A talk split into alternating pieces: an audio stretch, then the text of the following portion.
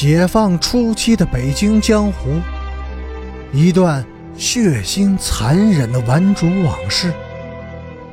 欢迎收听《北京教父》第二百一十六集。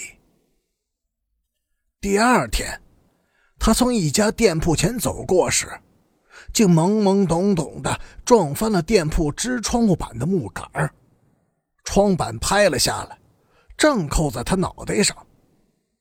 大家都劝他回去，已经下过雪了，香山还有什么红叶好看呢？而他却摇了摇头，叹了一口气，说：“不去香山，我就得死。”等车的时候，祝金平的情绪还很高，他尖着嗓子唱了一段样板戏里的李铁梅。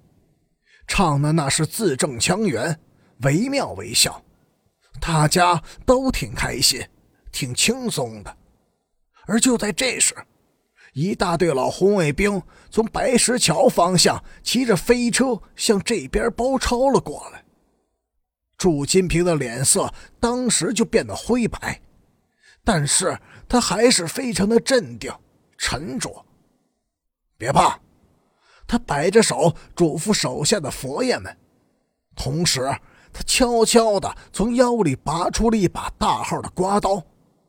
他笑了笑，嘴里仍哼唱着样板戏。他唱的是：“老子有七八条枪，这一带常有匪徒不同往返。”这一类的杂腔。他的脸已经由白转暗，已经唱不准调了。手下的佛爷们一个挤一个的躲在他的身后，惊恐万状，魂不附体。有人颤抖着说：“朱朱朱朱爷，跑，他跑吧！谁敢跑，我宰了他！”祝金平低吼道。但是，当自行车队离他们只有不到一百米的时候，一个小佛爷终于被吓破了胆。他惊恐的尖叫了一声，撒腿就向对面的展览馆广场猛跑。其他的人也一下子炸了窝，轰的一声，没头没脑的跟着他狂逃而去。这时，如果祝金平站在原地不动，那么死的人将会是别人，而他却犹豫了一下，狠狠的骂了句粗话。还是无奈的跟着跑了。他们刚跑到展览馆的路口，就被追上了。祝金平的裆部有伤，跑不快，或者说他根本就没想快跑。应该说，在那个危急恐惧的时刻，他没有放弃顽主的自尊和责任，他还试图用刀子保护自己手下的佛爷们。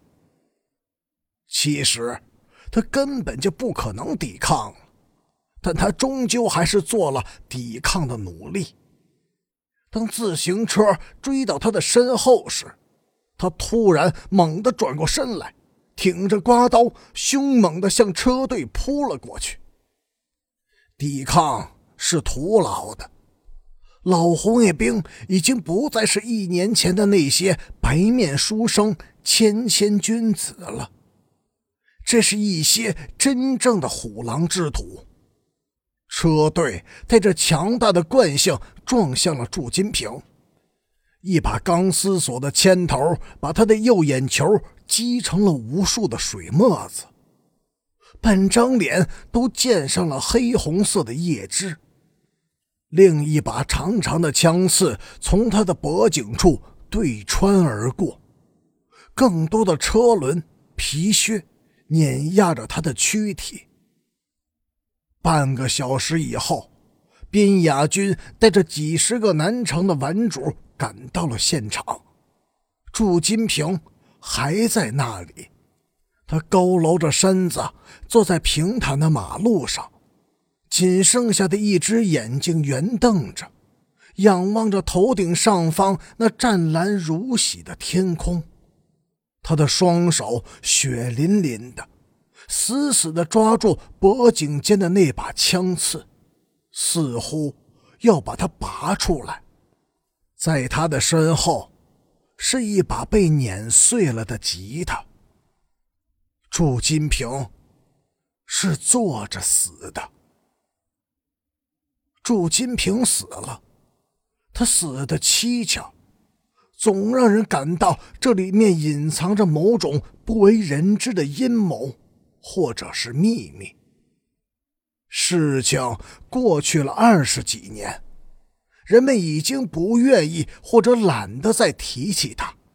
虽然时间能够掩盖真实，但它能够根本的去否定真实的存在吗？究竟是谁通知的祝金平去香山公园呢？在一次闲聊时，笔者曾经问过陈诚：“下过雪以后，香山的红叶不脱落吗？”他疑惑的望着我，断然的说：“当然，霜重色愈浓吗？”我问的是雪，他说的。是霜。据查证，祝金平没有父母，是修理自行车的爷爷把他给养大的。文革中，爷爷被牵连上一起历史反革命罪案，挨了几次批斗之后，竟一病不起，死了。那一年，祝金平十六岁，无衣无食，靠着变卖破烂家当糊口。东西卖完了，就下了海。先是登车偷钱包当佛爷，以后又单独挑起一班人马，成了南城地区有名气的玩主。谁都知道，祝金平的魂是出了名的泼皮无赖、滚刀肉，但是很少有人知道。这个不足尺数、万人嫌恶的青年，竟还有着极高的音乐天赋。夏日的夜晚，他常常独坐在门前的石阶上，弹着吉他，低声的吟唱。琴音婉转、深沉，富有诗意。每当他弹唱时，整条胡同都会沉寂下来。任由那一缕缕轻扬柔美的旋律，在夜空中低回、飘荡。